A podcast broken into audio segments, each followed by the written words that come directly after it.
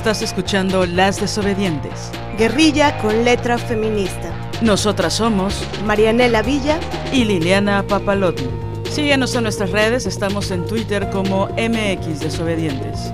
En Facebook como Las Desobedientes, Guerrilla con letra feminista. Y en Instagram como Las Desobedientes. Escucha nuestro nuevo capítulo.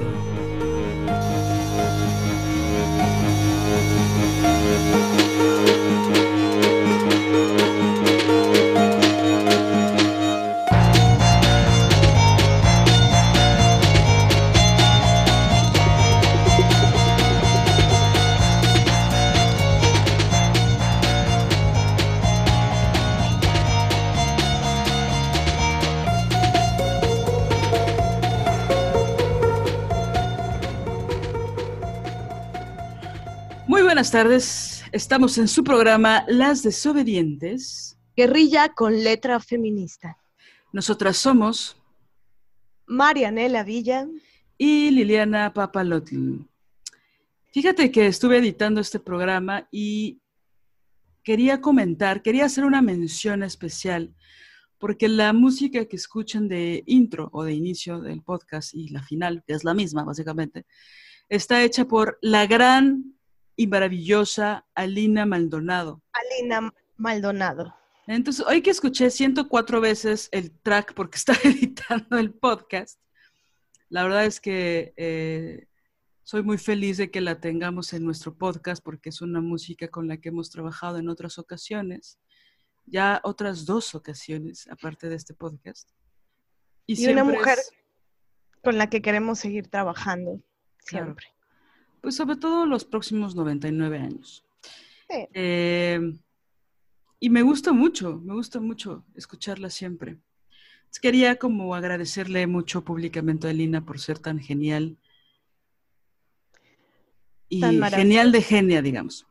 Bueno, hoy no estoy nada nerviosa por este tema que vamos a tocar, que es cuál, Marianela Villa. Hoy vamos a hacer una entrevista a una mujer que amo y admiro mucho. Eh, es una entrevista em, que está encaminada a articular el tema de ser lesbiana, su ser lesbiana. Vamos a entrevistar a Liliana Papalotti. Y, y, bueno, em, lo primero con lo que vamos a abrir eh, esta entrevista es con, la siguiente pregunta que quiero hacerte, Lili. ¿Qué, ¿Qué es o qué ha sido para ti ser lesbiana? Vamos a empezar con algo fácil, con algo sencillo, con algo... ¿Qué es y qué ha sido? Nada más quiero decir que estas preguntas no están preparadas. Genuinamente hay como algunos temas de los que queremos hablar, pero yo no sé exactamente qué cosas me va a preguntar Mané, pero bueno. Y qué es, qué es lo rico, qué es lo que queríamos, ¿no? Algo lo, lo más espontáneo que pudiéramos. Bueno, ¿qué es? Pues sin duda pienso en las palabras eh, rebeldía, eh, pienso en libertad, pienso también en mucho dolor, pienso en, bueno, creo que sustancialmente esas tres en valentía, ¿no? También. Y desarrollando un poco la idea, eh, pues bueno, políticamente por supuesto que hay muchísimos tintes de rebeldía porque ser lesbiana es contradecir todos los, todo lo que se espera que una mujer sea, ¿no? Eh, no solo en, la vestimenta, en la forma de hablar, ¿no? Sino en que abiertamente, públicamente, para las que podemos estar fuera del closet, que no somos todas las que podemos, em, decimos al mundo que pues no necesitamos de un hombre para ser felices, ¿no? Y pues hay una libertad en, esa, en ese estatus de humanidad, porque pues es una gran liberación no tener que vivir en función de lo que desea, necesita o requiere un hombre, ¿no? Claro. Entonces hay ciertas cosas como su aprobación o como su gusto o como su deseo que no están al 100% en nuestro radar.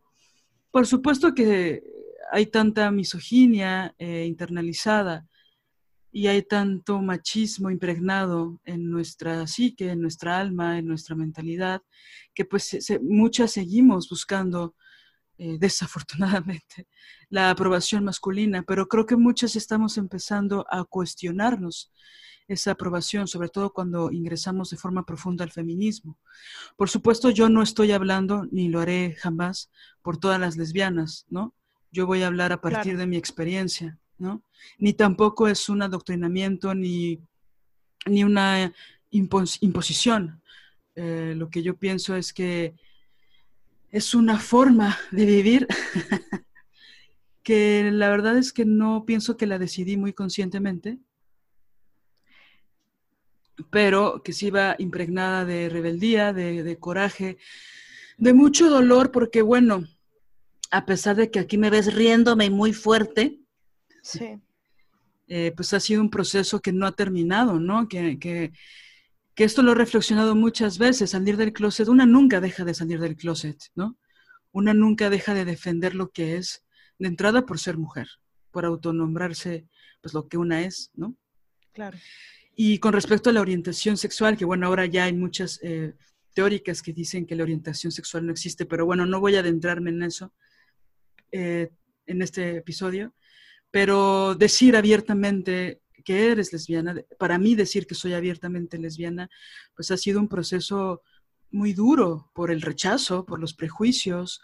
Eh, soy de una ciudad que se dice gay friendly, pero que no es muy amistosa con los gays ni con las lesbianas, ¿no? En ciertos círculos sí, si yo fuera contadora, secretaria, ingeniera, si yo fuera, este, no sé, si trabajara en una oficina, si fuera jefa de una oficina, pues sería mucho más complicado. Al ser artista, pues sí, evidentemente tengo pues algunos beneficios, eh, porque se espera, ¿no? Que los artistas sean gays o lesbianas, ¿no?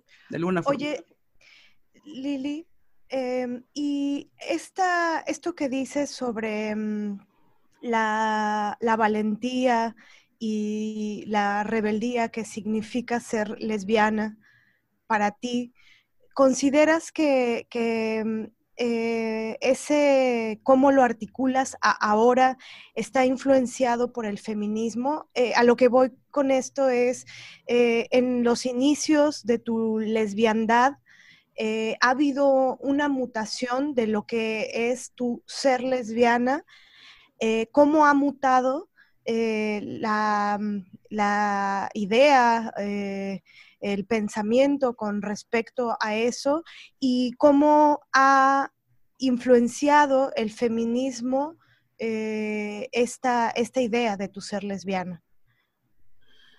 Sí, yo creo que es una gran, gran, gran pregunta la que estás haciendo, porque ha, ha sido fundamental en mi vida el feminismo para defenderlo con una bandera de orgullo. Y no me refiero al orgullo típico LGBT, más, no me refiero a ese orgullo, sino sin duda el feminismo ha sido fundamental para autonombrarme desde un lugar eh, que yo sé que requiere de mucha valentía y de mucho autoconocimiento y de saber controlar el miedo, porque existe tanto rechazo aún en nuestros días en contra de las mujeres lesbianas, ¿no? Por supuesto que sé que hay una mucho mayor aceptación por los hombres gays. Tampoco digo que estén en, un, en una cama de flores los hombres gays, pero sí hay una visibilidad mucho mayor. Las mujeres lesbianas regularmente no existimos para el imaginario social, ¿no? En, la zona rosa, que es esta zona en la Ciudad de México, que pues supuestamente es más tolerante para la comunidad LGBT, pues yo he sentido siempre desde que era adolescente un rechazo absoluto a, las mujeres lesbianas. Yo siempre bromeo con la idea de que solo nos dejan ser lesbianas los jueves, ¿no? Claro. Que es el día que se permite, ¿no? En ciertos antros, que son los días lésbicos, los jueves lésbicos.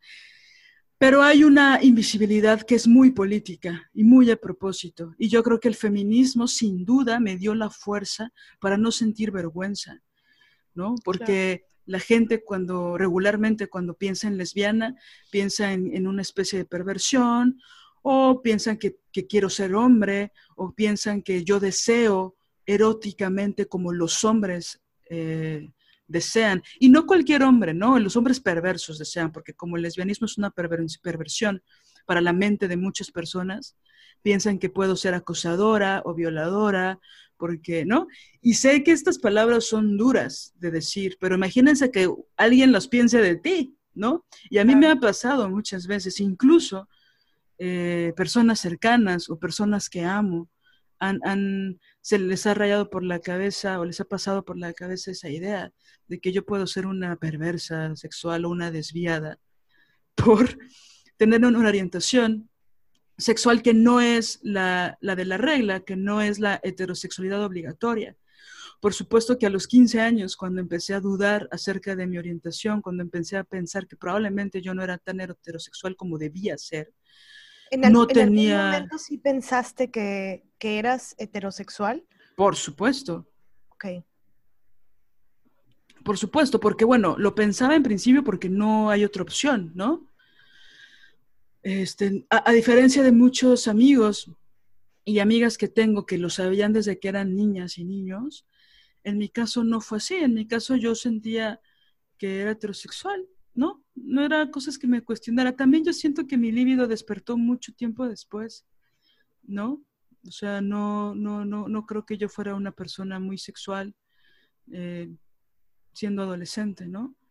Eh, pero nada más para cerrar esta idea que me parece muy valiosa, Marianela, pienso que lo, el feminismo, sin duda, al verlo ya no solo como una orientación sexual, al verlo ya no solo como un, pues como el, desde una perspectiva erótica, sino que el feminismo me ayudó a verlo como una postura política y a defender mi ser lesbiana con, con muchas fuerzas y con muchas ganas, porque es una rebeldía absoluta no querer ser penetrada por un hombre o no querer ser deseada por un hombre y todo lo que una necesita hacer, ¿no? Para, para ser deseada, para ser, para ser este, amada por los hombres, ¿no? Mucha sumisión, muchas condiciones de belleza, mucha, mucha presión social.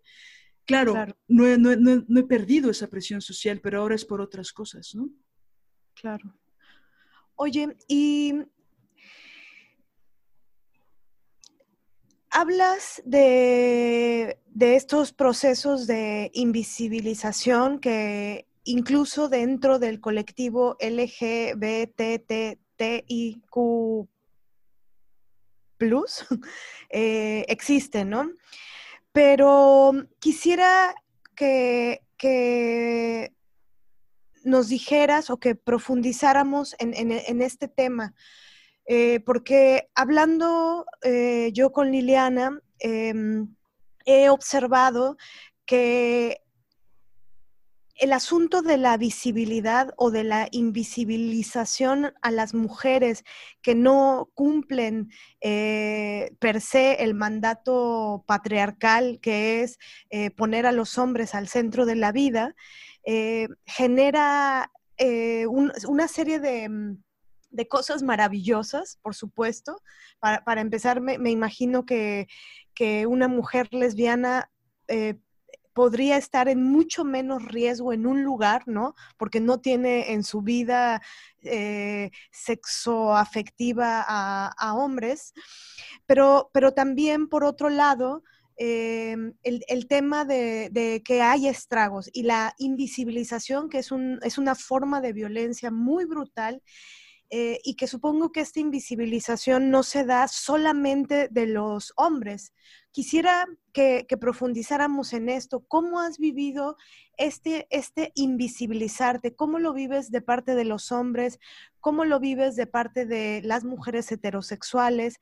¿Cómo lo vives? ¿Cómo, cómo es? Si, pudiéramos em, narrar esto, ¿cuál sería la narrativa con respecto a este tema? Sí, pues yo creo que en principio, bueno, los hombres heterosexuales cuando ven que no hay una posibilidad real de cogerte, ¿no? cuando no hay una posibilidad eh, real de encamarte, de relacionarse sexualmente contigo, pues hay un rechazo, ¿no? Hay como una indiferencia, hay una anularte, ¿no? Entonces, em, yo he sido muy crítica de, la heterosexualidad durante mucho tiempo, al principio de una forma muy inconsciente, pero mientras más leía de feminismo, mientras más era consciente de las violencias que ejercen muchos hombres heterosexuales, pues empecé yo a rechazar. Por supuesto que yo seguía durante muchos años, y digo, en cierta medida lo sigo haciendo, pero mucho más antes, buscaba eh, una aprobación masculina, buscaba que mis maestros de universidad me vieran, me consideraran como alguien con talento, como alguien digna del teatro, digna del trabajo, ¿no? Entonces, eh, pienso que en ese sentido, pues era muy triste y muy doloroso ver cómo me anulaban absolutamente porque no tenían una posibilidad real de erotizar conmigo, ni de yo buscar la, esa necesidad de existir en su radar del deseo, ¿no? Es como no me interesaban más que intelectualmente, pues eso está bien para un aula a veces, pero no para una fiesta, ¿no? O no para una reunión. Entonces a muchos hombres, lo he vivido en carne propia, les ofenden mucho las lesbianas porque no estamos buscando agradarles. No nos reímos de sus chistes, o bueno, yo no me río de la mayoría de sus chistes, a menos que me parezcan buenos.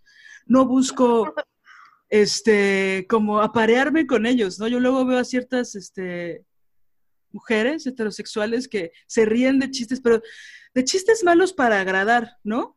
Y que se ríen de una forma como si hubieran escuchado el mejor chiste. Y a mí me da mucha risa esa, esa forma de relacionarse, porque yo hace muchos años que ya no la hago, ¿no? No creo que nunca la haya hecho a profundidad. Pero bueno, ese rechazo al, al, deseo de ellos crea mucha molestia. Entonces, una forma de violentar es anularme, es no atender a lo que yo digo, no darme la palabra, no escucharme. Y en una fiesta pasa, ¿no? Porque claro. Pues, yo me voy con mis amigas y listo, o no voy. Pero en sesiones de trabajo, en juntas de trabajo, en toma de decisiones, en aspectos familiares importantes, pareciera que, aparte está este prejuicio de que las lesbianas somos muy agresivas y violentas, o muy apasionadas, ¿no? Porque decimos lo que pensamos, porque no buscamos, eh, o bueno, porque yo no busco la, la, el sometimiento y la sumisión, no me siento cómoda con que un hombre me, someta o trate de humillarme. Entonces soy frontal y soy abierta, pero también soy transparente, ¿no? Eso incomoda mucho, eso molesta mucho, porque las hombres, las mujeres, mientras más calladitas, más hermosas, ¿no? Entonces, en el sentido de los hombres heterosexuales, pues eso ha sido. Ahora, es verdad, y a mí me gusta mucho decirlo, porque también es importante recalcar, hay muchos hombres que si bien son muy machistas, no son misóginos genuinamente pueden admirar, profundizar y amar a las mujeres, aunque sus actitudes sean muy machistas. Hay otros hombres que no lo son, que son machistas y que además son misóginos. Y, en, y es en este momento cuando empiezo a hablar de los hombres gays, ¿no? Porque hay muchos hombres gays, no todos, por supuesto, pero hay muchos con los que yo he eh, trabajado durante muchos años, con los que yo he compartido espacios, que son muy misóginos y que les cagan las lesbianas, ¿no? Nos invisibilizan, nos subestiman, subestiman nuestro talento, nuestra inteligencia, y hay un absoluto odio a... Yo he escuchado eh, hombres gays decir, nunca confíes en las mujeres lesbianas, ¿no? Y e, es decir, que sí es una peculiaridad eh, la forma de invisibilización o de agresión eh, de, parte de hombres heterosexuales y de parte de hombres homosexuales hay una diferencia. Claro, porque aparte hay como una sobreexigencia de tú te los tienes que ganar, ¿no? O sea, ya, ya algunos te pasan que no quieras coger con ellos. Entonces tienes que ganártelos pues con tu humor o con tu inteligencia, que es lo que me ha pasado a mí. Yo soy muy autoexigente conmigo misma con respecto a muchas cosas en el, en el radar, por así decirlo, ya me encantó la palabra radar, en el espectro intelectual, ¿no? Y es así como he sido considerada desde, desde que tengo memoria. Escribí un texto a partir de eso hace poco, ¿no? Eh, acerca de cómo, híjole, pues no te quiero coger, no quiero que me cojas, este, pues no tengo un puesto de poder donde me puedes pedir favores. Entonces, ¿cómo podemos relacionarnos socialmente? Pues a través de, del intelecto. Y por supuesto que a muchos hombres no les interesa, muchos hombres gays que a veces hacen una, le ponen un altar a la frivolidad, no les interesa. Sin embargo, he tenido amigos gays, varios, que cuando buscan profundizar y hablar de cosas interesantes me buscan y llegamos a charlas tan chingonas, ¿no? Porque también hay un respeto, pero ah, cabrón, ¿no? Todas las pruebas que te ponen. Entonces pienso que en ese sentido los hombres este, gays, con sus muy, muy buenas y maravillosas excepciones, pues también hay una recalcitrante misoginia que yo he escuchado, por ejemplo, cosas tan ridículas como, ¿por qué no te arreglas, no? ¿Por qué no quieres ser mujer si ser mujer es lo máximo? Bueno, pues porque no quiero repetir los estereotipos que tantos años nos han chingado, ¿no? Entonces, eh, por supuesto que para mí, en mi experiencia, no fue consciente dejar de eh, buscar su aprobación. Durante mucho tiempo recibí tanto acoso sexual que quise rebelarme. Y para mí, aparte, no era cómodo, no era cómodo usar falda para correr, para andar en bici, para hacer todas las cosas que yo quería hacer, para sentarme como yo quisiera. ¿No? Y la invisibilización de parte de las mujeres, ¿cómo es? Pienso que con las mujeres pasan varias cosas, eh, en el entendido de que, pues evidentemente, las, las, la mayoría de las mujeres son heterosexuales. Y pienso que pasan muchas cosas. En principio hay, dependiendo del nivel de su ignorancia, ¿no? Pero en principio hay un rechazo porque, pues, como decía hace un momento, piensan que yo las voy a seducir, ¿no? Aparte soy una lesbiana que está muy masculinizada. Entonces piensan que soy como un hombre, muchas de ellas, ¿no? por supuesto, no todas. Pero entonces hay una cosa como que eso ah, raya en algo que es muy fuerte para mí, muy duro, que hace tiempo yo platicaba contigo, Mané, de cómo a mí me cuesta mucho trabajo entablar relaciones profundas de amistad con otras mujeres heterosexuales, porque siento, siempre hay un temor de mi parte, a partir de mi experiencia, en que creen que las voy a acosar o que me voy a enamorar de ellas, o que, ¿no? Y pienso dos cosas, una muy frívola eh, pero que me ayuda a dormir en las noches, que es, este, Mana, no eres tan guapa como para que yo me enamore de ti. O sea, no te sientas, ¿no? Tu narcisismo no puede ser tal como para subestimar mi sentido de la estética, ¿no? Y sé que estoy frivolizando con esto, pero creo que hay mucha soberbia en muchas mujeres con respecto a las mujeres lesbianas, porque empiezan muy conscientemente a buscar erotizarnos, ¿no? Como un paño de lágrimas, como una forma de no comprometerse eh, emocionalmente, ¿no? Entonces, o está la mujer que me discrimina, que me mira mal, que piensa que soy una desviada, está la otra que piensa que la voy a acosar peor o que la voy a violar, y que incluso estas mujeres están dentro de mi familia, ¿no? No me lo dicen, pero coño, no me lo dicen con palabras, pero sí con el cuerpo, ¿no? Claro. Eh, recuerdo perfecto que, que, cuando empecé a ser adolescente, mujeres cercanas a mí ya no se vestían o se desvestían cerca de mí porque no vaya a ser que yo vaya a acosarlas. Ese era el mensaje que me daban. Claro. Cuando nada más lejos de la realidad, nosotras nos sexuamos como los hombres o como los peores hombres, ¿no? Claro. Y por otro lado, por supuesto, también están las mujeres que no tienen un problema, ¿no? Pero que eso requiere mucho autoanálisis, ¿no? Y no solo eh, son mujeres artistas, ¿no? O mujeres que están acostumbradas, para nada, no tiene nada que ver con tu profesión. Son mujeres inteligentes que no tienen miedo a lo que no deben de tener miedo. He conocido mujeres que tienen más miedo a mujeres lesbianas que a hombres. Y eso me da mucha, pues mucha rabia, porque las mujeres no violamos, ni hay feminicidios, eh, digo, si ya vamos a subirle mucho el volumen, perpetuados por mujeres contra mujeres. Entonces se nos ponen en, la misma caja y no es lo mismo porque nosotras no estamos socializadas como hombres. Entonces, ni yo erotizo como los hombres, ni seduzco como los hombres, ni soy lujuriosa como el promedio que se espera de muchos hombres. Claro. Eh, ni acoso, ¿no? Ni he violado nunca a nadie. Entonces, pareciera que esto que digo es obvio para algunas personas, pero les juro que en el cotidiano eh, está, está desde ese lugar. Y también están las otras mujeres que les gusta erotizar con las mujeres lesbianas, pues para sentirse alguien, ¿no? para jugar, eh, para... Por, yo siento que es por mero narcisismo, ¿no? Para sentirse halagadas, pero van a, niveles que no son, perdón, a niveles que no son muy éticos, ¿no?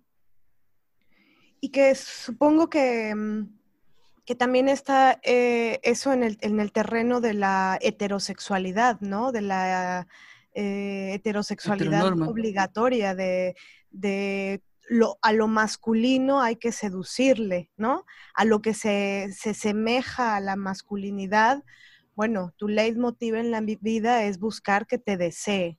Entonces, si uno desde la ignorancia y el prejuicio este, pone eh, eh, lesbiana igual a masculinidad, ¿no? O lesbiana igual a, no sé, a hombritud, eh, a hombría, mm, a lo masculino, ¿no? Pues entonces tal vez la, la búsqueda de mm, de...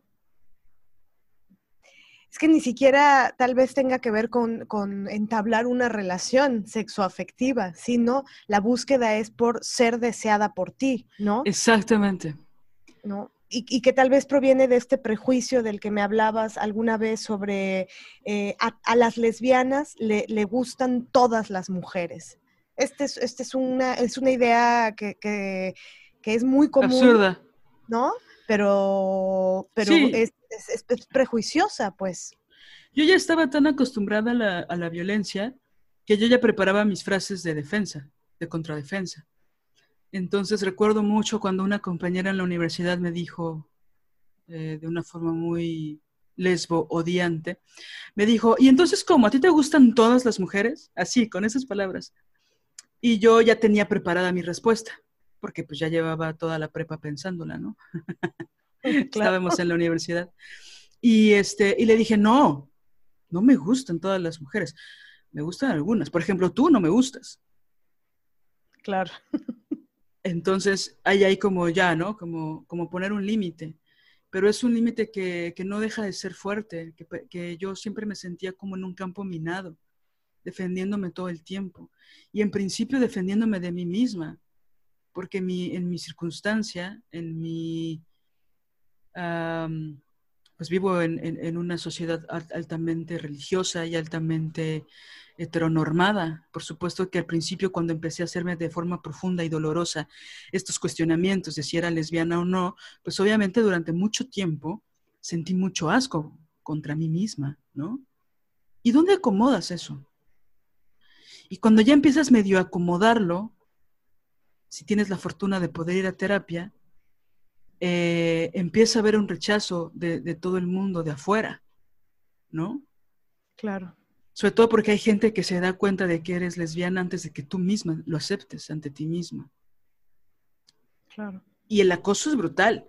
Y yo no siento que ni siquiera me haya ido tan mal como a otras personas, otros amigos, ¿no? pero es brutal porque no puedes dormir y porque te quieres matar, básicamente. Y no hay metáfora en eso. ¿No? Supongo que la, hay como una doble capa de misoginia, ¿no? Es decir, a las niñas, a las mujeres desde niñas nos enseñan a odiarnos a nosotras mismas y nos enseñan a, odiar a otras niñas, a otras mujeres y nos enseñan a la par a adorar a los hombres. Entonces, si eres lesbiana, eh, te sales del orden por el simple hecho de ser lesbiana, te, sales de ese orden patriarcal. Entonces supongo que hay esta doble misoginia de no solamente eres mujer, sino aparte eres lesbiana. Entonces viene el golpe de la misoginia de los hombres, pero también el golpe de la misoginia de las mujeres, de cómo no estás en nuestra jaula también, ¿no? ¿Cómo ¿Por qué renunciaste a la jaula? ¿Por qué renunciaste a ser esclava? Exacto. Qué asco. Sí, sí, sí, es, es brutal, ¿no? Eh, pienso en esa época, ¿no? Que, que fue tan oscura. Pienso en todas las cosas que pude haber hecho en lugar de estar llorando en el rincón de mi cuarto, ¿no? Sobre todo porque era un momento muy terrible porque yo no podía compartirlo con nadie, no tenía las herramientas. pensaba mucho en el rechazo que iba a, sentir mis amigas por mí. Y debo confesar o debo decir que en ese momento sí tenía grandes amigas, pero que no me sentía con la valentía de, perderlas, ¿no? Hmm. Que en el momento en el que se enteraron, uff, se portaron de una forma increíble, ¿no? No te rechazaron. No. Oye, ¿y qué le dirías o, cómo explicarías, em, cómo le explicarías a alguien eh, que tiene una idea sobre el prejuicio de, una lesbiana quiere ser hombre? O eh, si eres una lesbiana masculinizada, por decirle de un modo, ¿no? Em, luego entonces quieres ser hombre.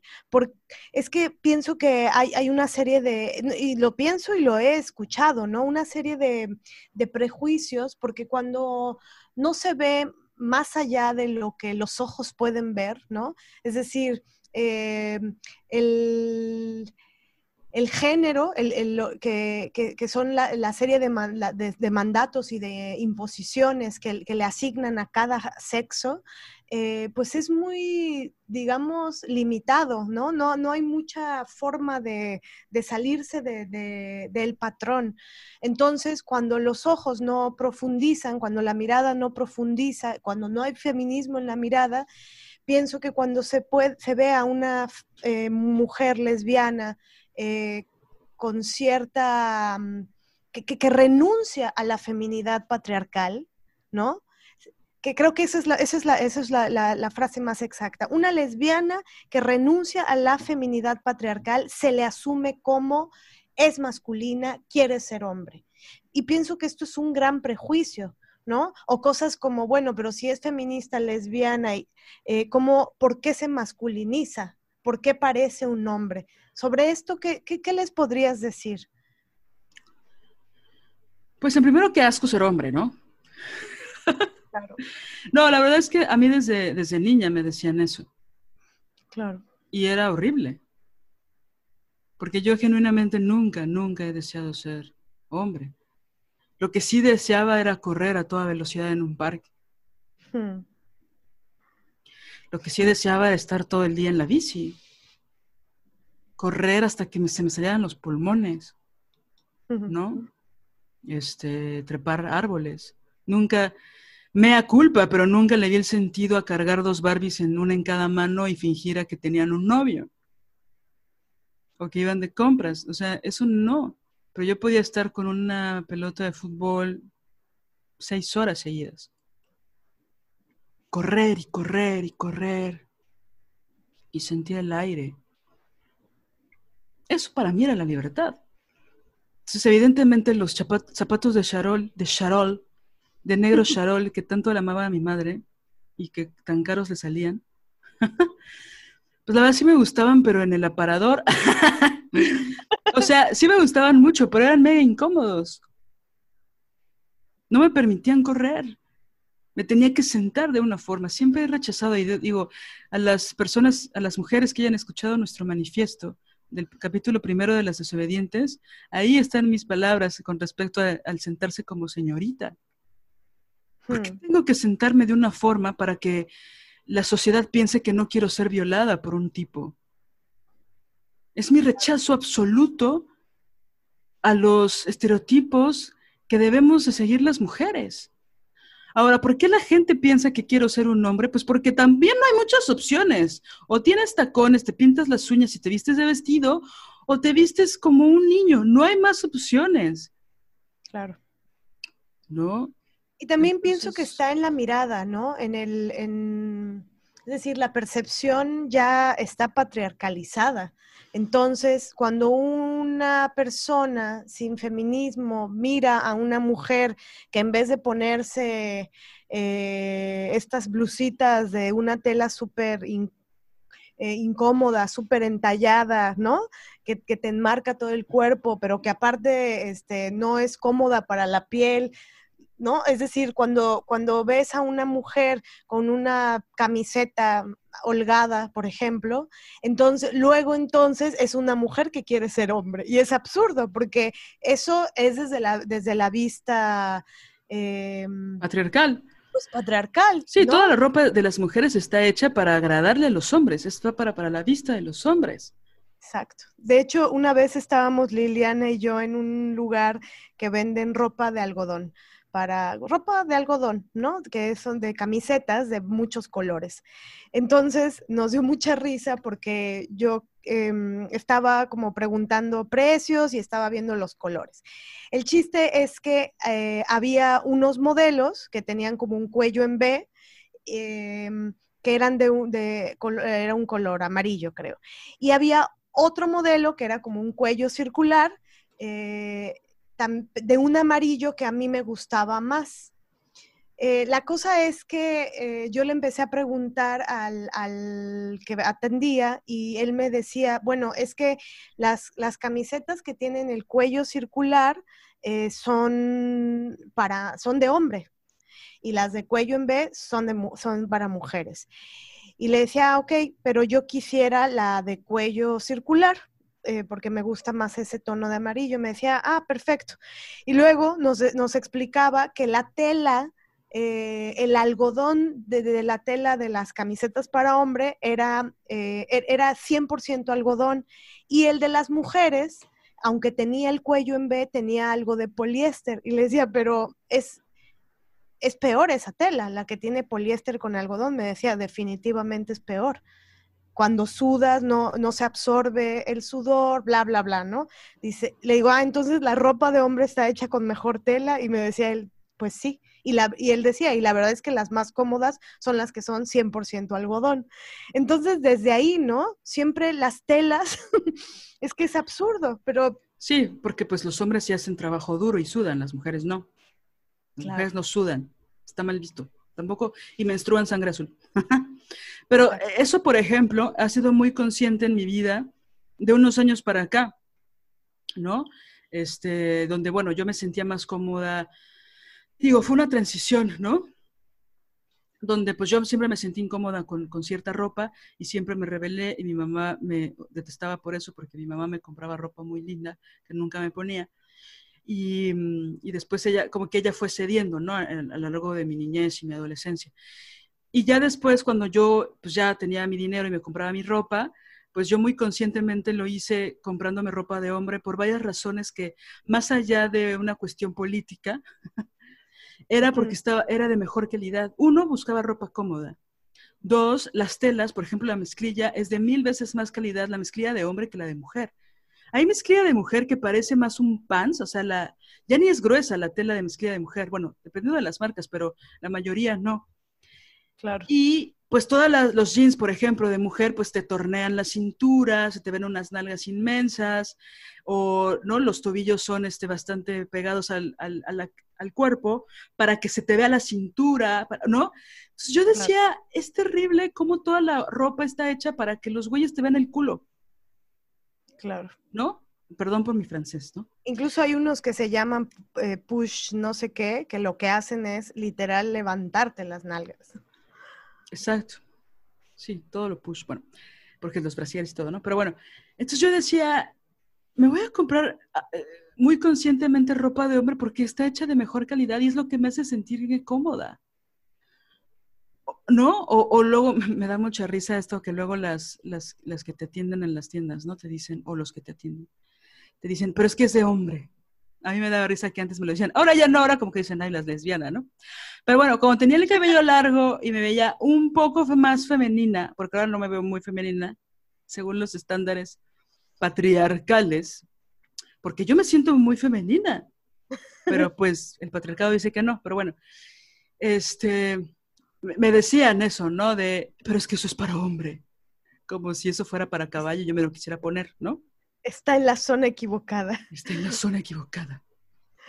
Este, incluso es más barata la ropa, ¿no? De hombre. O sea, es de mejor calidad y es más barata. Ajá. Más cómoda. Sí, bueno, está esto que se ha comprobado mil veces del impuesto rosa, ¿no? Todas las cosas que están hechas para mujeres son más caras, ¿no? Claro. Eso con respecto a ese tema. Oye, y este prejuicio o, esta violencia eh, que se atreven a, pronunciar algunas personas con respecto a el eres lesbiana porque no has encontrado a el hombre correcto. ¿No? Esta, esta como insistencia de la sociedad por como volverte a encaminar, ¿no? volverte al sendero del, buen camino con los hombres, por sí, supuesto. Pienso que ese argumento es el típico de las, de las violaciones correctivas, ¿no? Eh, no has encontrado al hombre que te coja, ¿no?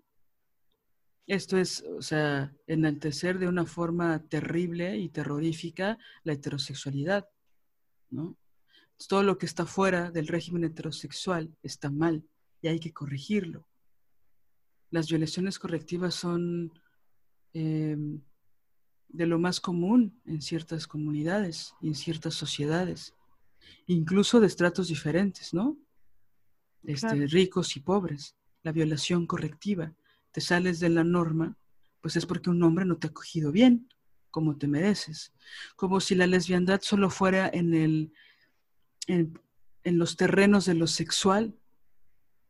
Claro. Como si ser lesbiana significaría solamente coger con mujeres. Entonces las mujeres lesbianas que no cogen ya no son lesbianas. Claro. O sea, es, ridículo pensar algo así, porque no solo es, no es una cuestión únicamente genital, ¿no? Claro. Es un rechazo absoluto a todo el falocentrismo y al patriarcado. Ahora, también hay muchas mujeres que son muy lesbianas, que son muy falocentristas, ¿no? Y que encuentran su placer en un dildo, por ejemplo, o en 100, de diversos tamaños, texturas, etcétera. O sea, me, acuerdo mucho, ¿no? De esta, de esta señora que me molestaba mucho porque ella le encanta la penetración como práctica erótica. Y me decía, es que tú no entiendes, ¿no? Como si el orgasmo se lograra con la penetración más que con la, el frotamiento del clítoris, ¿no? Claro. Hasta que yo le dije, oye, em, a mí también me gusta la penetración, solo que no tengo que lidiar con un güey que me ignora y que me hace perder mi tiempo y que me humilla como tus ex. ¿No? Es decir, siempre se piensa en la genitalidad y siempre se piensa desde ese lugar. Por supuesto que va, va incluido, ¿no? Por así decirlo. Pero es un rechazo ante todo lo que nos han impuesto a las mujeres. Yo así lo pienso. Claro. Oye, ¿y cómo, ¿Cómo observas eh, el, tema desde tu lesbiandad y desde la politización de tu lesbiandad con el feminismo, ¿cómo observas el, universo de, las mujeres heterosexuales y, cómo observas el, tema del amor romántico? ¿no? Y, de, de, los golpes y estragos tan severos que deja en, la población de mujeres heterosexuales. Em, es decir, de alguna manera tu lesbiandad eh, te ha eh, protegido. No, no, digo que con esto que, bueno, igual ahorita nos hablarás de eso, pero no digo con esto que dentro de una relación entre mujeres no pueda haber eh, Em, no sé, cosas que trabajar, cosas que no, están tan chidas, ¿no?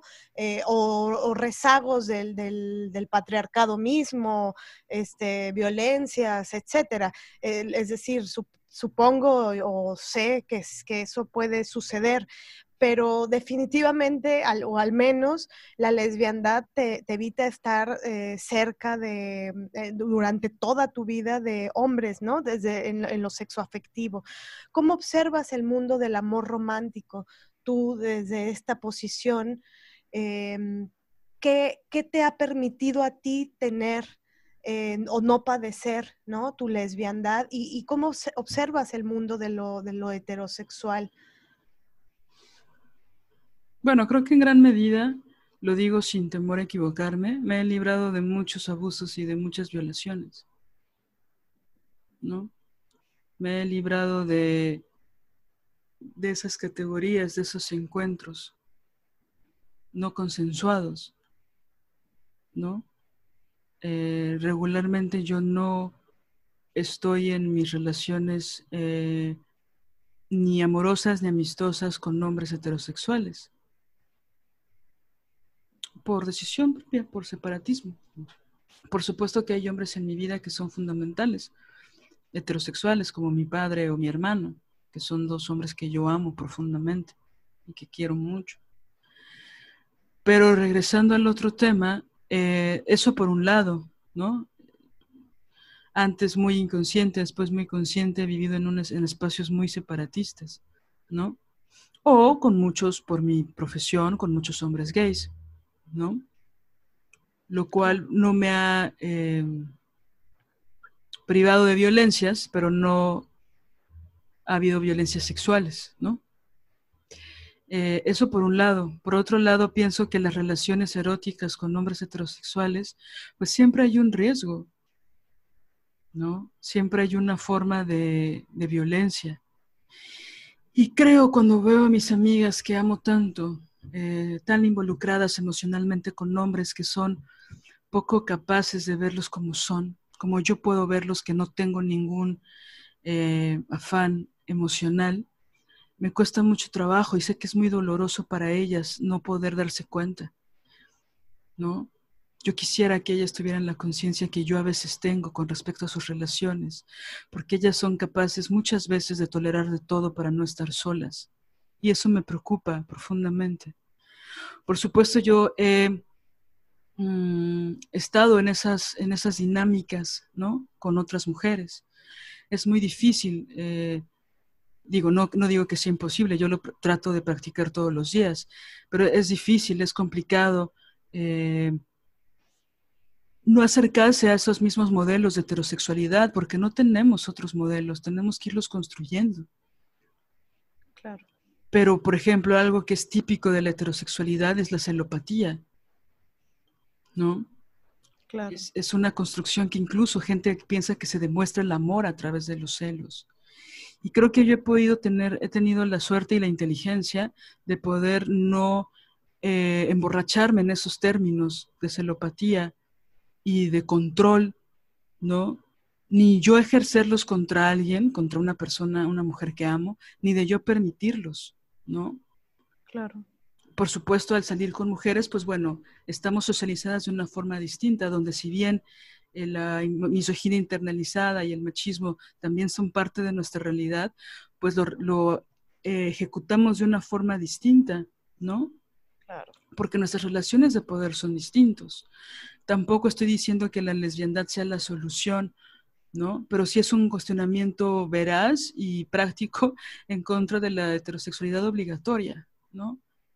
Insisto, no, la, la, la intención no es adoctrinar a nadie, pero hay, siento que hay una posibilidad mayor en este cuestionamiento, porque estoy tratando de construir relaciones distintas, ¿no? De forma muy consciente y en todos los detalles no solo en el aspecto genital, no solo en la penetración, no solo en el placer, ¿no? Que ya es bastante, sino también en otras prácticas, ¿no?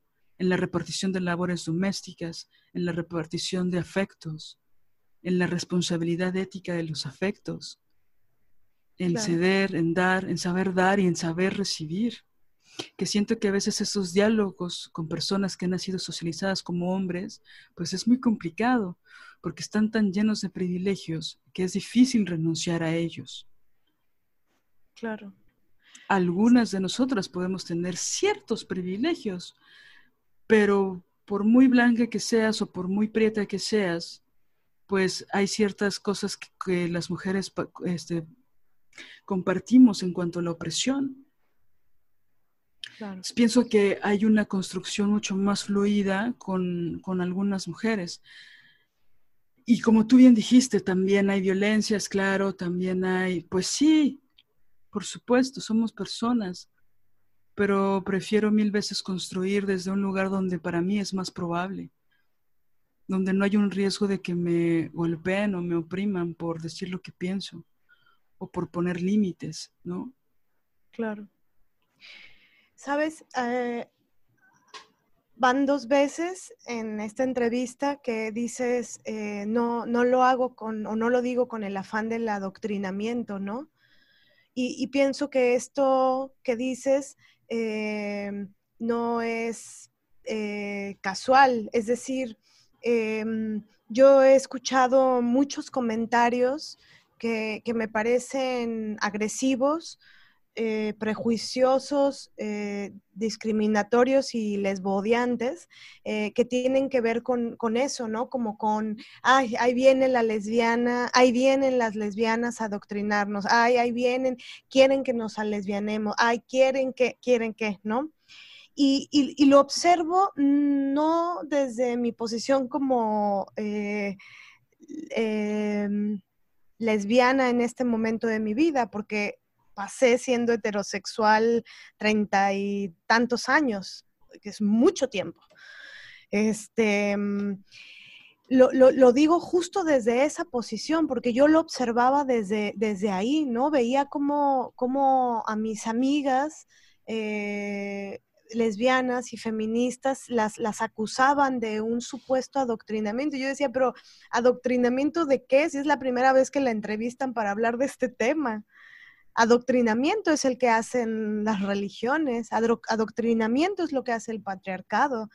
¿no? Nos adoctrinan constantemente eh, en, el, machismo. A los hombres se les adoctrina para ser unos machistas y unos misóginos y a nosotras para la sumisión, la obediencia, ¿no? Y, la, eh, y, para aceptar la servidumbre con, una sonrisa en la boca. Ese es el adoctrinamiento, que, uno, que, se le dé el micrófono en estos tiempos o que lo tome el micrófono una mujer lesbiana feminista, de adoctrinamiento no tiene nada, tiene que ver con la voz, en todo caso, ¿no? Y con, y con la visibilidad que mm, por, eso habríamos con lo de la invisibilidad, que es una violencia brutal. Cuando un hombre en una relación heterosexual te deja de mirar para castigarte, ¿no? Eh, es, los estragos psicológicos que deja son hondos, son muy hondos.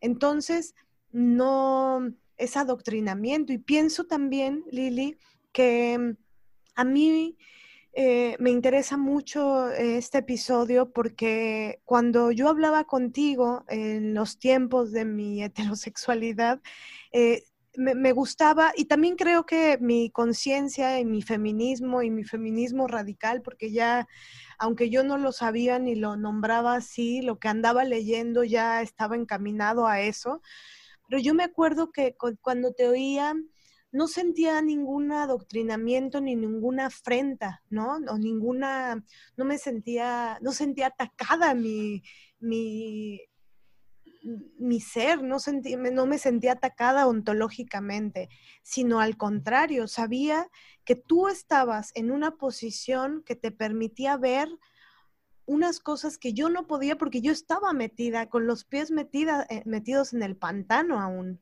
Digo, ya me había salido ya me había salido bastante, pero los pies aún estaban en el pantano. ya había sacado tu corazón del pantano. Exacto, mi corazón ya lo había sacado del pantano, pero los pies ahí estaba. Entonces, cuando yo te escuchaba hablar, yo no sentía eh, una crítica a mi sexualidad o no, una crítica a mi, a mi, a mis gustos o preferencias de ese momento, sino al contrario, decía es que ella tiene unas claves que ha vivido eh, en su cuerpo, en su andar en la vida, y que le permiten cuestionar eso mismo que yo también quiero cuestionar, que es la el régimen, la institución de la heterosexualidad obligatoria, porque a mí nadie me preguntó si yo quería ser heterosexual, heterosexual. A mí me, a mí me dijeron, este, este es el, tu camino, este es el, el sendero del Señor literal. Claro. Sí, pienso también que es... Em, es que te digo, yo ya voy preparando las respuestas ante el odio, ¿no? Ante las ofensas. Pero pienso que esta idea también de eres feminista, tienes que ser lesbiana para ser feminista, ¿no? Y como muchas compañeras heterosexuales se ofenden con eso. Y es como, no, es que no estamos diciendo eso, estamos cuestionando la heterosexualidad obligatoria, porque hemos descubierto a través de muchas lecturas, a través de nuestra piel, a través de la sangre de nuestras madres, abuelas, este, tatarabuelas, primas, hermanas, a través de nuestras tías, que la heterosexualidad está jodida una mujer en cuanto se casa se vuelve una esclava de su marido y de sus hijos. ¿Por qué no podemos cuestionar eso? Cuando lo, más importante que le dicen a una mujer es que se case y que tenga hijos. Entonces creo que ya estamos, en, digo, ya vamos tarde, pero bueno, ahora sí que cada quien a su tiempo, en su espacio y en su mundo, como dicen las zapatistas, pero creo que ya es momento de cuestionar esa heterosexualidad y cómo decir que hay otras opciones tampoco yo creo que la única opción sea la lesbiandad para revertir la heterosexualidad. Pienso que también ya deberíamos de cuestionar si es realmente tan mala como se le ha hecho creer el marketing en contra de la soledad, ¿no? O cuestionar nuestras, las prácticas que tienen las personas heterosexuales y cuestionarlas a profundidad. Y el hecho de que él lave los trastes los miércoles no significa que sea una mejor persona. Tendría que lavarla los siete días a la semana para que sea medianamente equitativo, ¿no? O sea, por decir algo, ¿no? Mm. O sea, ya ni hablar del placer, ¿no? De cómo mm, el placer de los hombres siempre ha sido más importante que el placer de las mujeres. Lo que decíamos en otro podcast, ¿no? De para un hombre, ¿cuándo termina la relación sexual? Pues cuando él se viene. ¿Y qué hay del orgasmo femenino? ¿Qué saben del orgasmo femenino? Que saben de los orgasmos múltiples, que saben del clítoris y que saben de todas las demás zonas erógenas que también eh, pueden culminar en un orgasmo dentro del cuerpo de las mujeres. O sea, es, un cuestionamiento importante de raíz, ¿no? Donde, eh, pues nada, algunas tuvimos la, eh, la fortuna y el tiempo para poder cuestionar nuestras prácticas desde muy temprana edad pero no ha sido un camino fácil y la sociedad adoctrinadora, ellos sí, como tú dices, adoctrinadoras de heterosexualidad, nos han hecho la vida imposible. ¿no? Claro. Porque es, es un camino muy tortuoso, ¿no? Sí, y es que pienso que, que hay mucha, mm, mucha fuerza en contra, ¿no? Es decir, justamente no, nos adoctrinan para, para defender esa institución, y, creo que eh, el, asunto es que se toma como afrenta, eh, eh, porque, claro, el patriarcado lo que te dice es, lo que te da es una sentencia. Hay mucha fuerza en, en contra, porque justamente nos adoctrinan para estar en esta experimentar o para vivir en la institución de la heterosexualidad pero también nos adoctrinan para defender la capa y espada.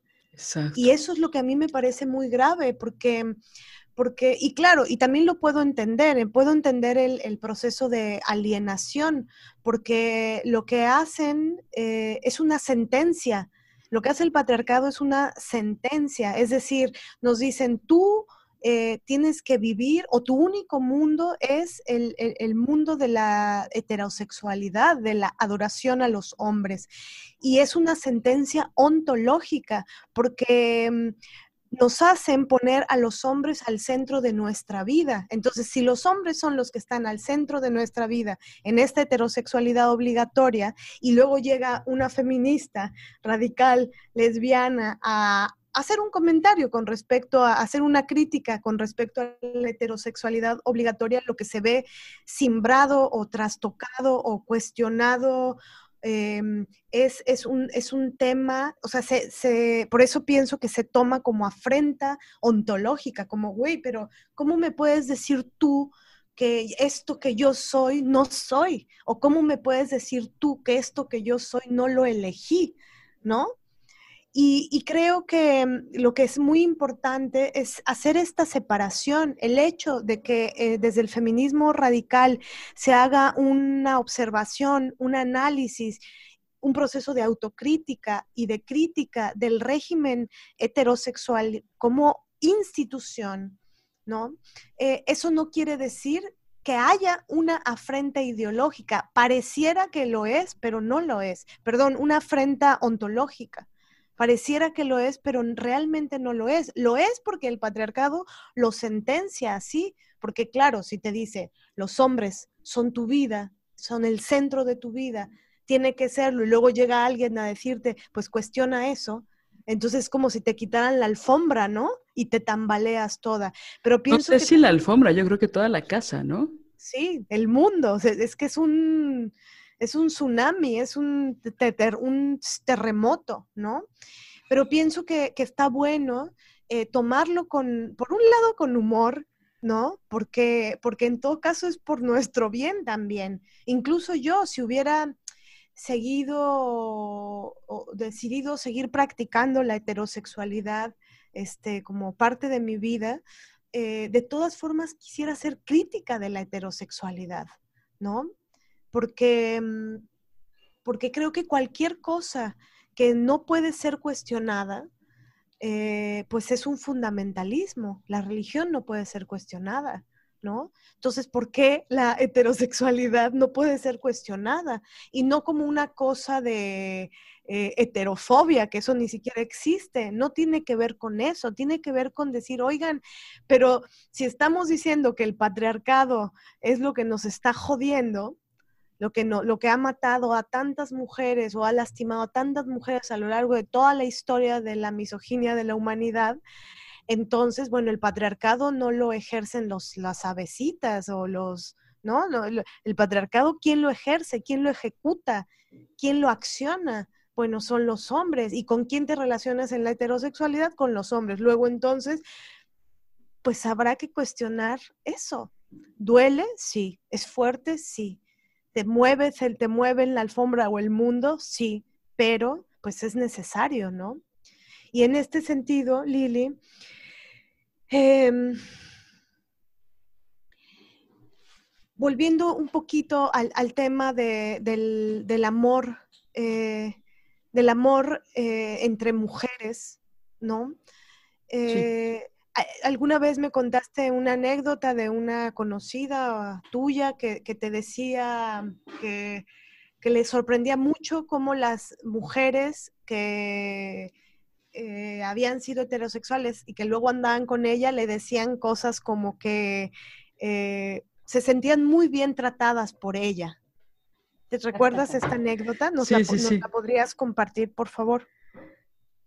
Sí, que esta conocida andaba con mujeres que pues habían sido heterosexuales, ¿no? La mayor parte de su vida. Y que pues de repente empezaban a salir con ella, porque bueno, porque así son los procesos a veces, ¿no?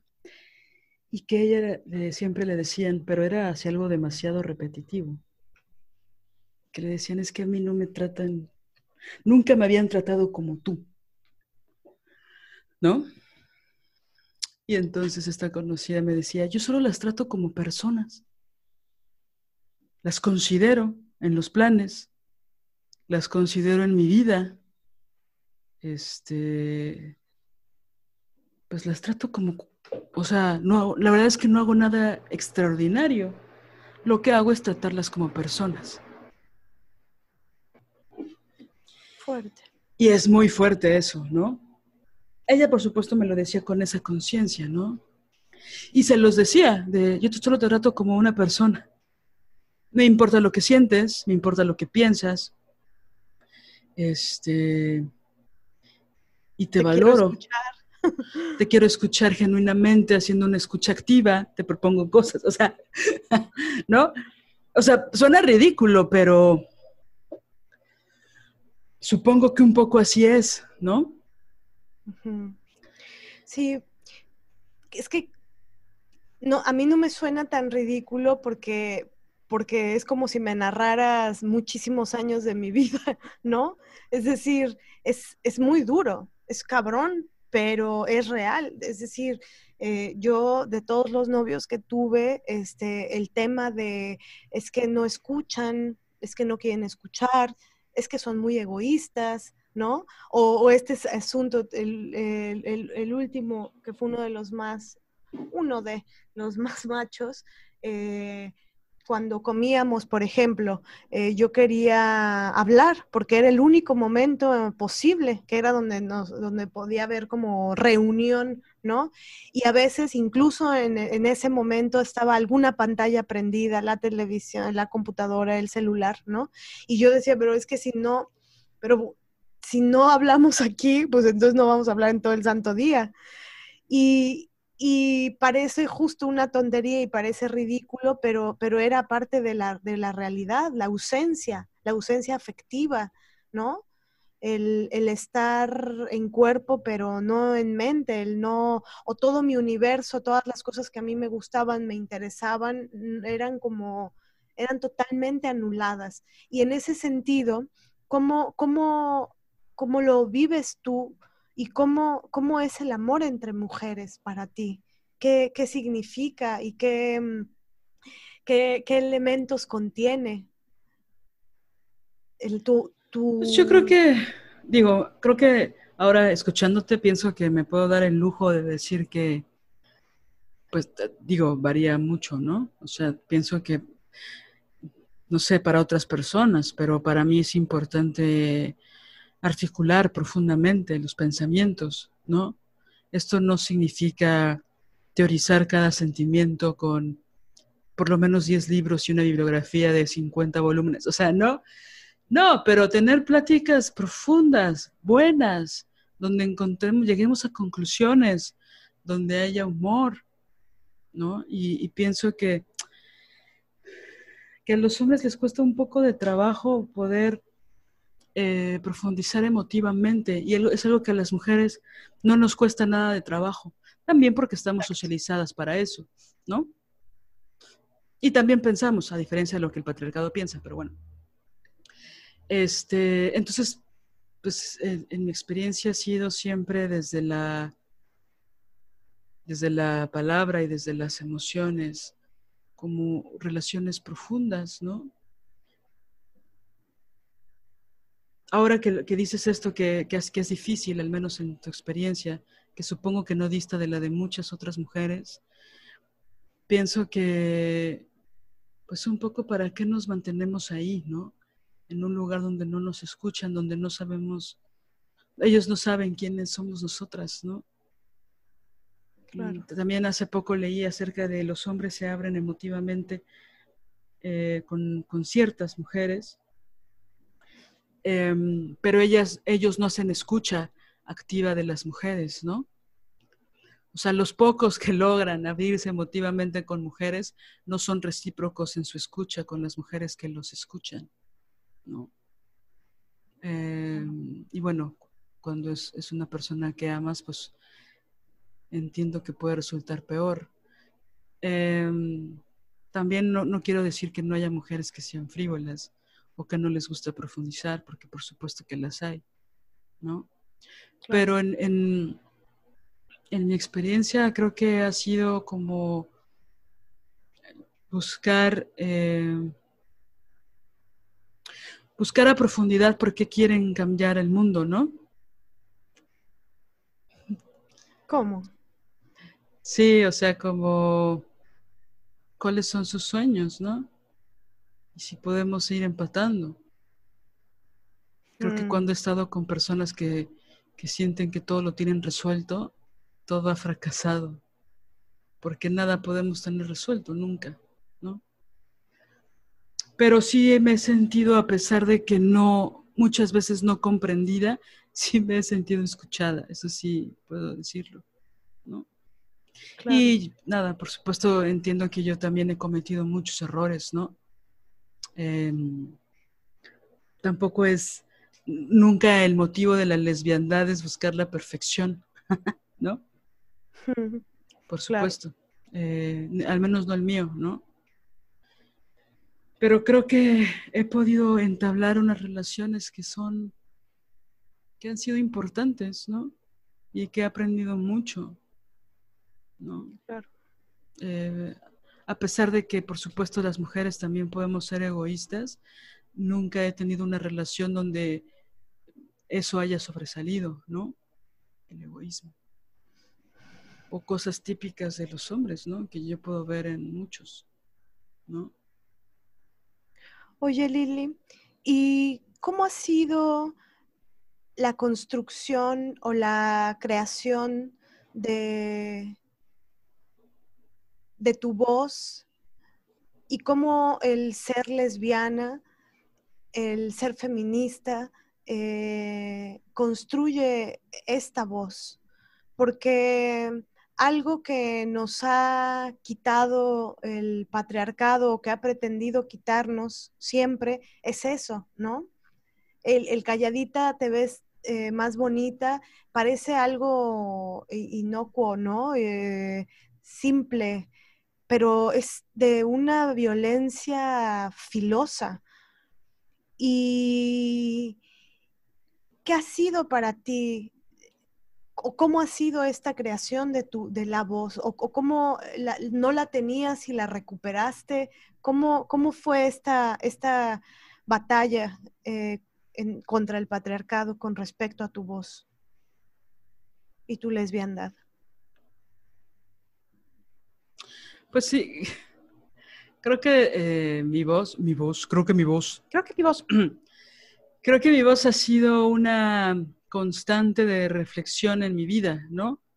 Recuerdo perfecto cuando me cambió la voz y lo recuerdo porque estaba con, en la secundaria con un amigo muy querido. Hace 23 años que no lo veo, pero bueno, en ese momento de adolescencia era muy querido. Este, y él me dijo, te, te acaba de cambiar la voz. Y yo dije, claro que no, ¿no? Y desde ahí... Em, que fue en este mismo periodo, ¿no? Recuerdo haber estado en segundo de secundaria cuando eso pasó. Y recuerdo haber eh, pensado que una de las cosas que más quería en la vida era entrar a una prepa de la UNAM para poder, para no tener que seguir usando uniforme, ¿no? Es decir, para no tener que usar falda. Y recuerdo que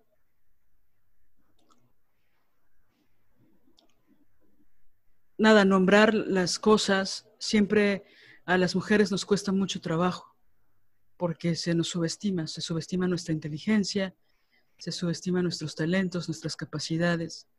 Y creo que eso lo sabemos desde que somos niñas, porque son muy claros al, recordarnos que no valemos tanto como los hombres, ¿no? Empezando por la mesa familiar, ¿no? Mm, claro. Eh, y creo que siempre busqué que mi voz fuera escuchada. Y para hacer eso tenía que hacer muchas otras cosas. No solo hablar fuerte y claro, sino mm, también creo que por, por, herencia familiar o por herencia de gustos, las, las voces agudas no, no, empatizaba con las voces agudas, ¿no? Como que no las podía tomar en serio, también por prejuicios, ¿no? no quería ser frágil ni débil, por lo mismo tener la voz grave era importante para mí, porque solo las mujeres inteligentes eh, tenían la voz grave. Y claro, e-, eso era un prejuicio, ¿no? O sea, no, no, digo que eso sea verdad, era un prejuicio que yo pensaba antes, ¿no? Claro. Y que bueno, fue un prejuicio que no inventé yo, ¿no? Claro. Em, y siempre mi voz ha sido como a lo largo de mi vida un, lugar en el que mm, ahora gracias a, a las Ofelias, gracias a tu taller, Marianela, no es que lo quiera promocionar, pero el mejor taller que he tomado se llama Las Ofelias, impartido por Marianela Villa.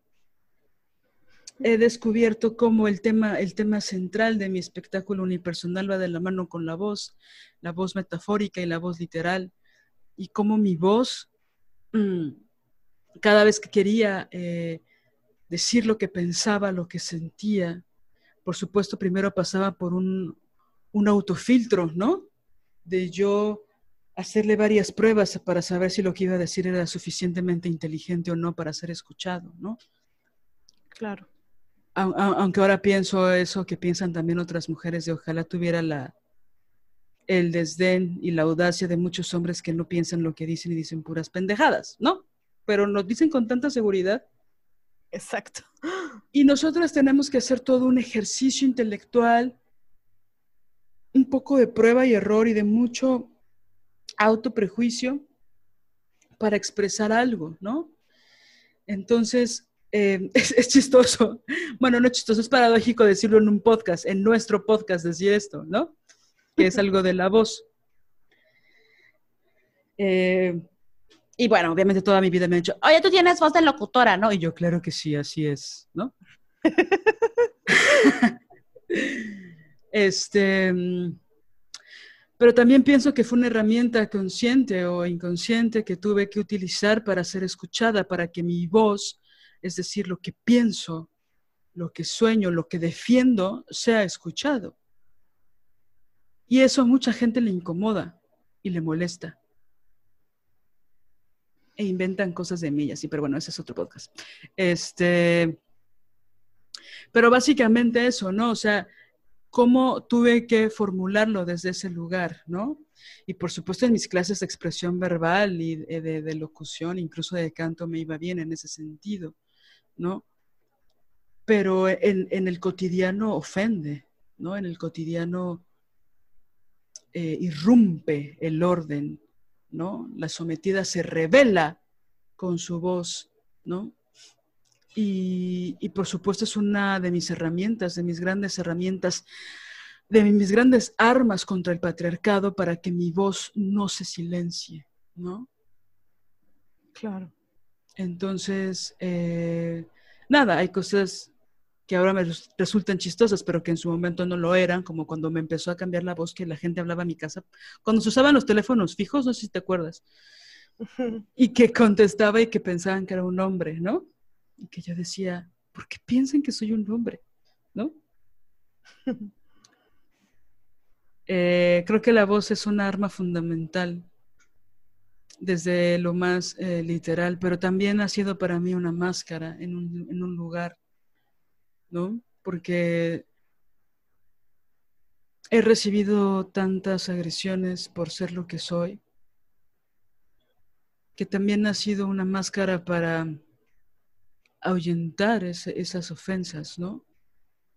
Hmm. Entonces es, es un doble fuego, es un doble juego, mira, quise decir juego y dije fuego. Freud, Freud.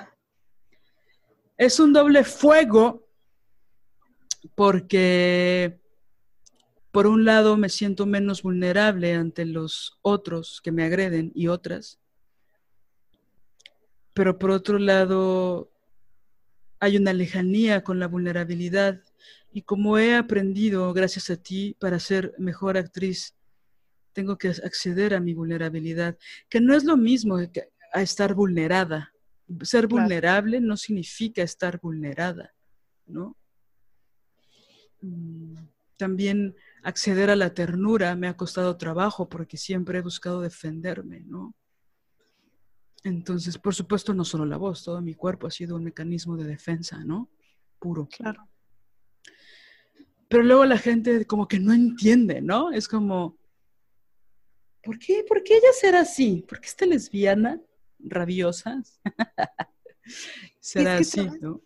Justo me, me haces recordar algo que hemos hablado mucho en los últimos días y que tiene que ver con, con esto que, que hace la gente que, mm, pues que ejerce violencia, ¿no? Es decir, ejerce violencia y luego la otra se defiende o pone límites o dice no me vas a lastimar más o esto no lo voy a permitir y luego el que, el que, el que agrede eh, o la que agrede eh, dice cosas como, es que eres agresiva, es que eres violenta, es que contigo no se puede hablar, ¿no? Claro. Y, Nunca me ha pasado, pero sí te entiendo. y es muy tremendo porque...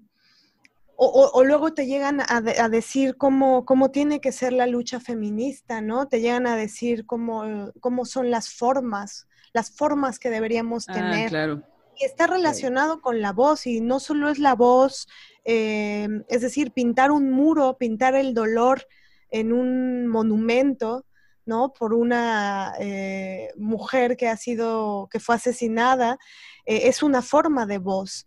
Gritar en una marcha es voz, escribir un texto sobre nuestras opresiones es voz. Y, y luego llegan los otros a reclamar eh, las formas o a reclamar que con nosotras no se puede hablar. Pero es muy curioso porque sí pueden hablar con los opresores, ¿no? Sí, con ellos pueden hablar muy bien. Bueno, es con que también ellos sus, los opresores son sus amigos, Exacto, con ellos con los que quieren quedar bien. Exacto. Sí, sí, sí, sí. Ahorita tocaste, bueno, como bien sabes, una, un punto importante, ¿no? Hace, hace poco una ex amiga, me encanta decir eso siempre, ¿no? Creo que en cada podcast hablo de un ex amigo o una ex amiga. Pero bueno, hace poco una ex amiga me dijo, es que contigo no se puede hablar, Liliana. O sea, contigo no puedo hablar, ¿no? Hay un tema del que ella no quería hablar conmigo porque pues tendría ella que aceptar que se, que se equivoca, ¿no? Entonces es más fácil decirme, contigo no puedo hablar, a decir, Liliana, no tengo el mismo nivel de confrontación y de frontalidad que tienes tú. Soy tan cobarde que no puedo hablar contigo, Claro. porque a ti te gusta afrontar las cosas. Cuando viene de alguien que quieres, pues es doloroso porque empiezas a cuestionarte si es verdad o no. De entrada, como confías en, esa persona, no la cuestionas, ¿no? Entonces, si una amiga mía me dice, contigo no se puede hablar, pues yo pienso si soy intransigente o no. Y resulta que no, cuando una no- lo analiza, esa persona no quiere profundizar, no quiere hablar de los temas, quiere evadirse todo el tiempo. Y todo bien si ella se va de toda su vida, pues es lo que ha hecho los últimos 31 años de su vida. Pero cuando se trata de solucionar las cosas y las relaciones y de mejorarlas, pues sí está jodido, amigas, que le digan a su amiga, contigo no se puede hablar, sobre todo cuando un mes antes fue a mi casa a tomarse un café a hablarme de sus problemas y todo fluyó bien, ¿no? Claro. Entonces, está duro como una, para que uno escuche su voz es muy, es muy difícil, es muy complejo, requieres de un chingo de valentía. Entonces, por favor, no hagan dudar a las personas que aman que son valientes de su valentía, porque eso es crueldad. Porque ser valiente requiere de mucha, mucha disciplina, autocuidado, autoconciencia y crítica, como para cuestionar la valentía de otras mujeres. ¿No?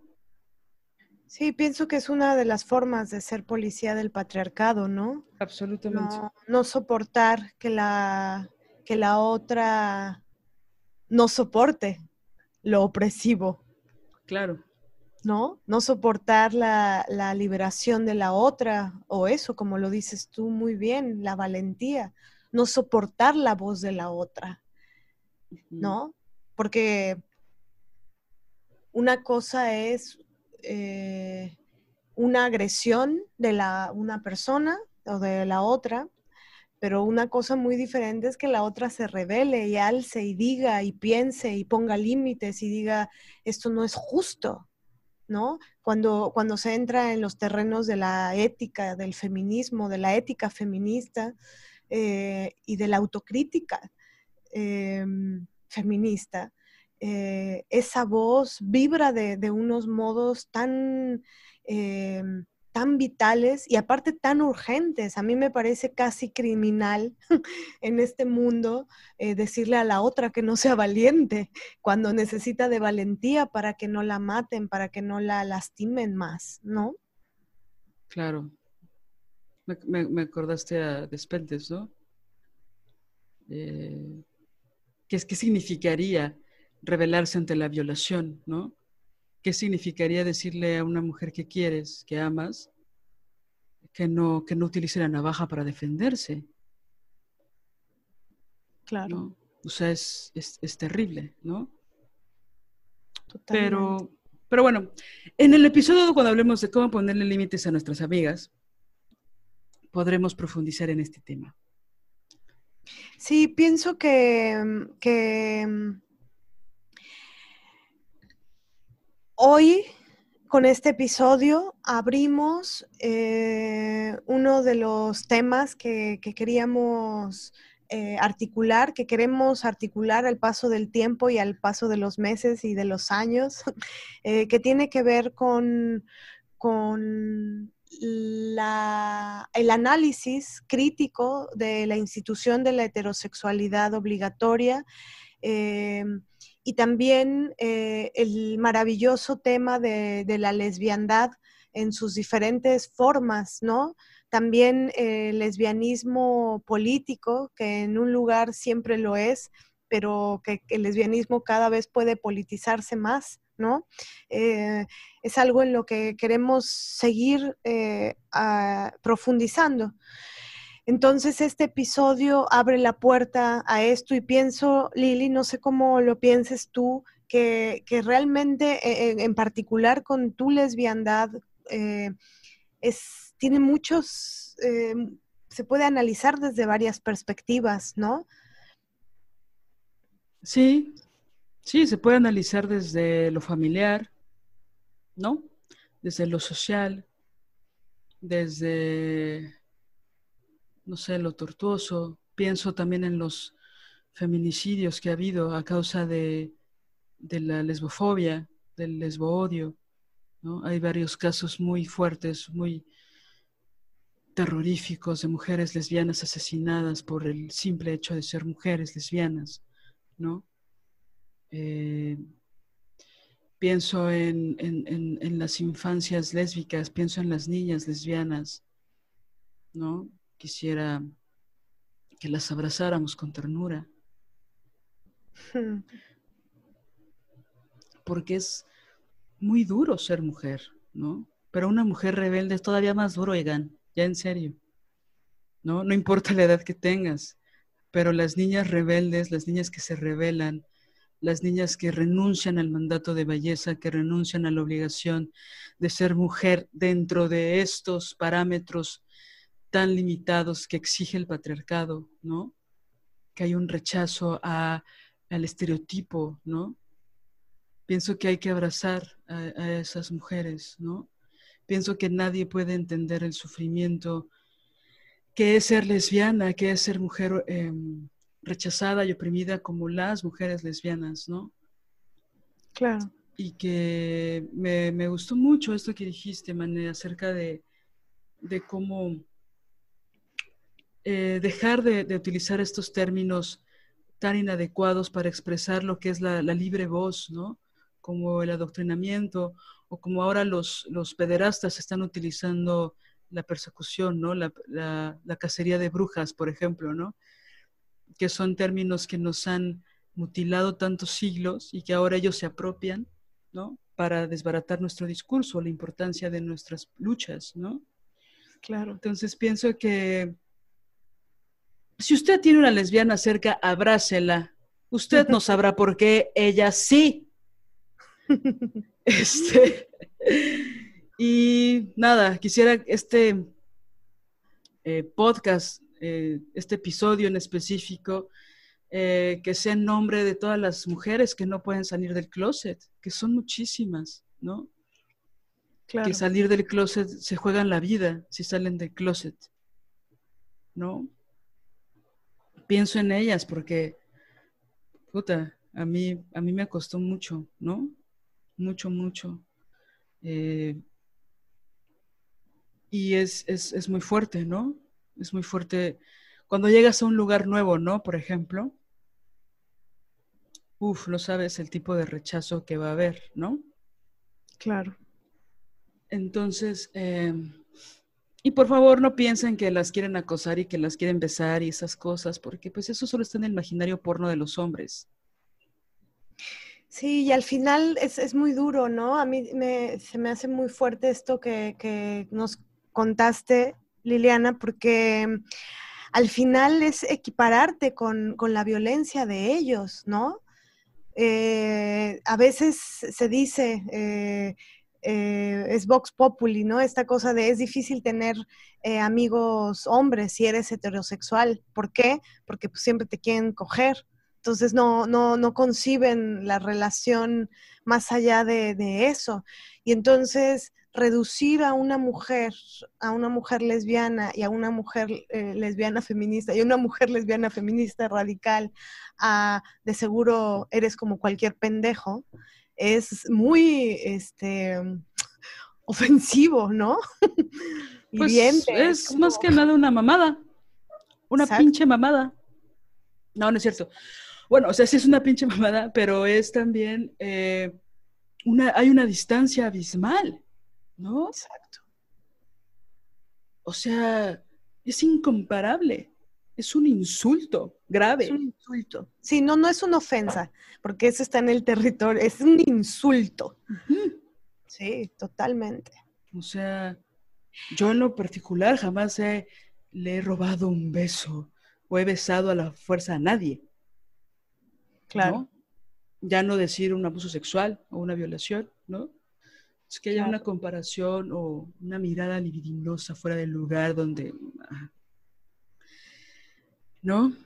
Luego por eso, perdón, nada rápido, luego por eso las relaciones entre mujeres se vuelven tan poco naturales y tan poco espontáneas, porque tienes tanto miedo a que te acusen de acosadora que se pierde espontaneidad en las relaciones eh, eróticas, ¿sabes?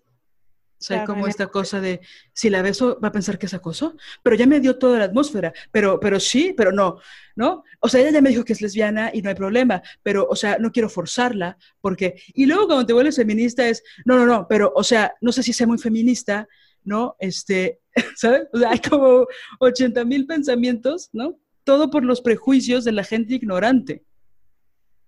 Perdón, te interrumpí. Lo bueno es que ya lo superé. No, y es que justo va de la mano. Yo de pronto eh, he escuchado algunas cosas que, me enojan mucho, ¿no? Que, es como siempre querer reducir o equiparar, como, como decir, ay, no, la lesbiandad y luego la lesbiandad entre mujeres feministas. Ahí es lo mismo. Las mujeres son igual de violentas, las lesbianas también son violentas, las, es igual. Los celos entre lesbianas son, es lo mismo, ¿no? Siempre es como, es lo mismo que lo heterosexual, es lo mismo que lo heterosexual.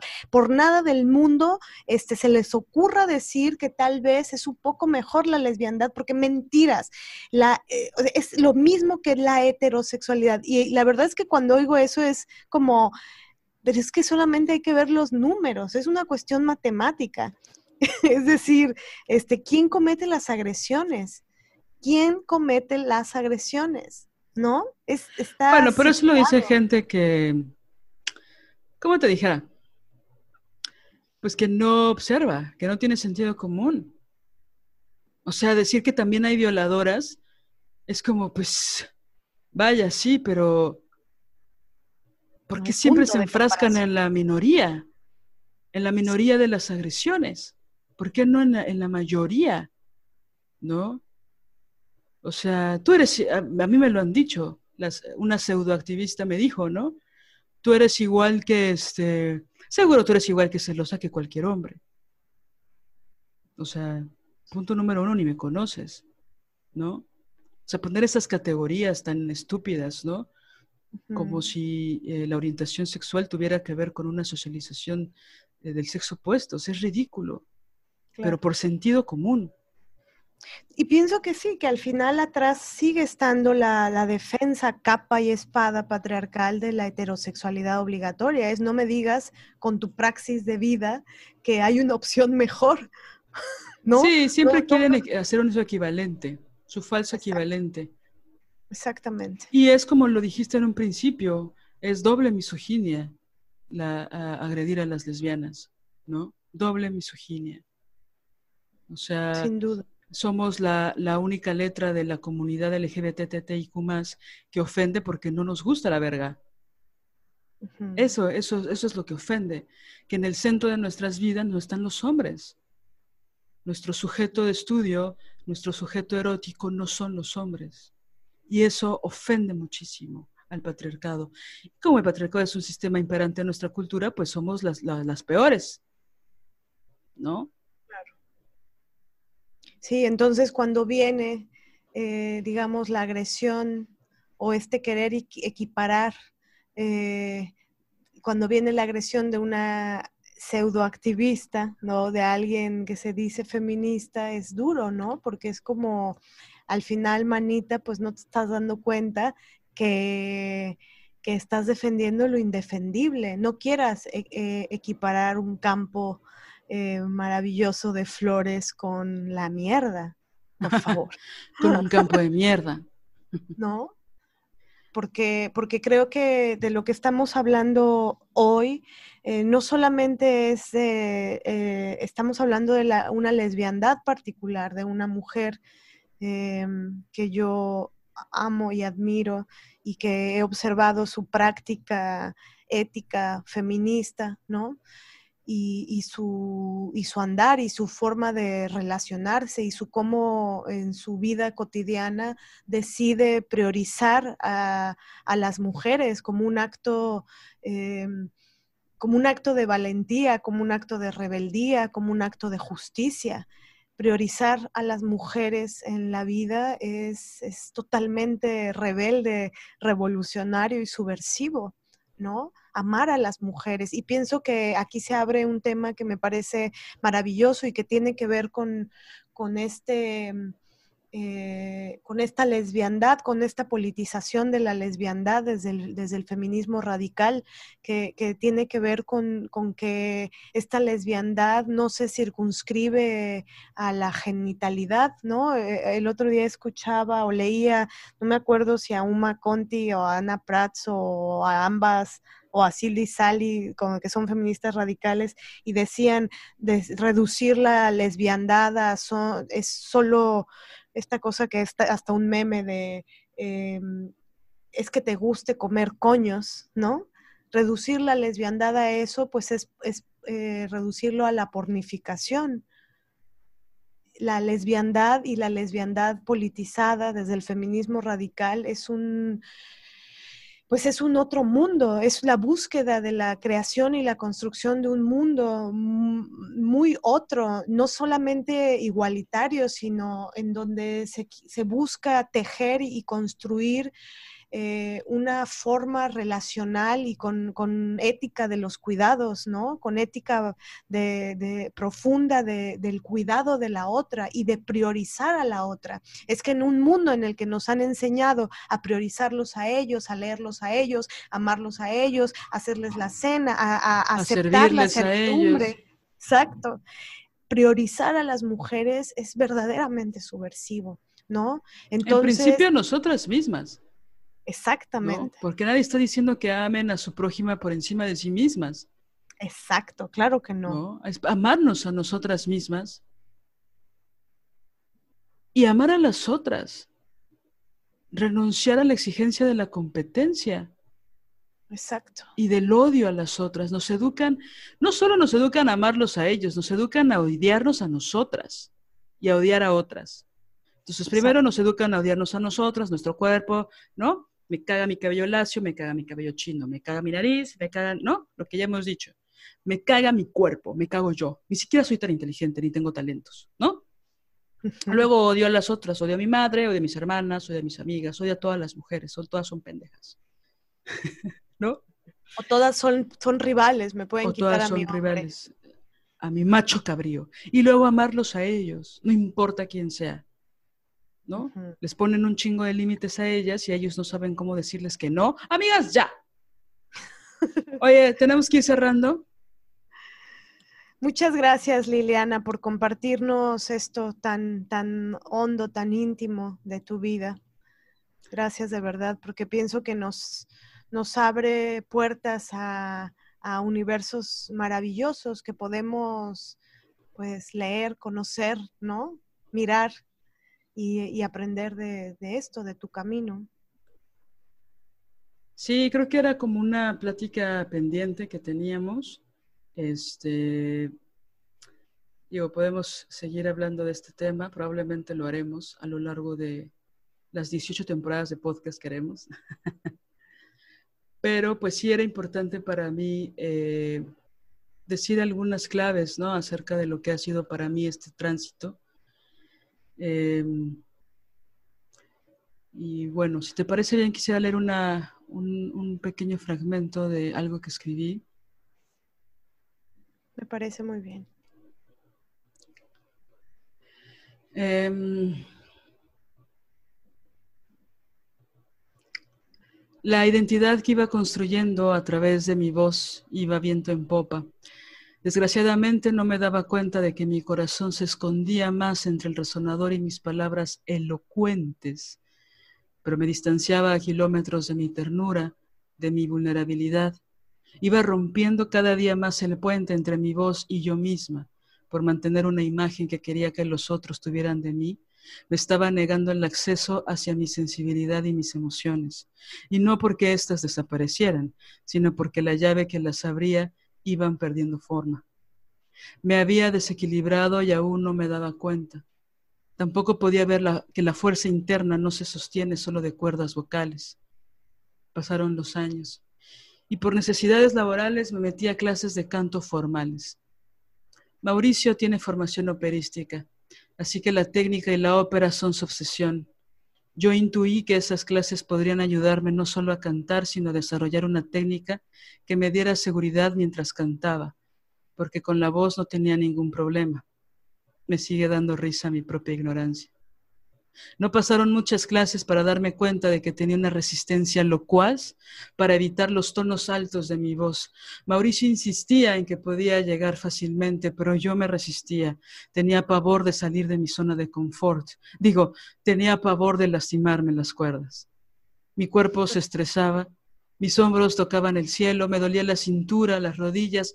Mauricio inició la estrategia de distraerme mientras cantaba no me dejaba ver las teclas del piano y sin avisarme subía de a poco los tonos. Comencé a llegar a tonos que no eran comunes en mi escala de habla. Me puse a llorar un día que llegué muy lejos de mi rango vocal, más lejos que nunca, consciente de que me había negado a escuchar mi voz, a escucharme. ¿Por qué falsamente relacionaba los tonos altos con fragilidad? ¿De dónde había sacado esa idea? ¿Por qué pensaba que la fragilidad era cosa de mujeres? ¿Por qué no quería ser frágil? ¿Era por los taxistas que me seguían a la salida de la secundaria?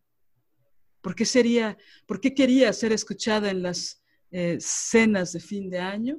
¿Era por eso? ¿Por el desprecio de los maestros cuando ven mujeres directoras? ¿Por el campo laboral limitadísimo para las mujeres? ¿Por la violencia infinita contra todo lo femenino? Tal vez por todas las anteriores. Desde ese día y hasta ahora, el camino ha sido lento, pero sin pausa, en la reapropiación de la ternura, en la vulnerabilidad de mi ser, en dejar de juzgarme tanto por llorar en público, aunque hayan pagado para verme. Dejarme fluir, escuchando los latidos, aceptándolos. La emoción es evidencia de fuerza y la inteligencia no está peleada con la fragilidad. Así nos despedimos de este episodio de podcast. Escuchen su voz, escuchen a las lesbianas y si no tienen una amiga lesbiana, háganse un favor y búsquense una amiga lesbiana. Hay por ahí, gran favor. Hay por ahí alguna lesbiana que les va a cambiar la vida, se los aseguro. Muchas gracias, Mané. Muchas gracias, Liliana, de verdad, por compartirte con nosotras. Compartirte. Nos vemos pronto, próximo martes. Besos y abrazos a todas. Música original, Alina Maldonado. Diseño gráfico, Oriana Ortiz Villa.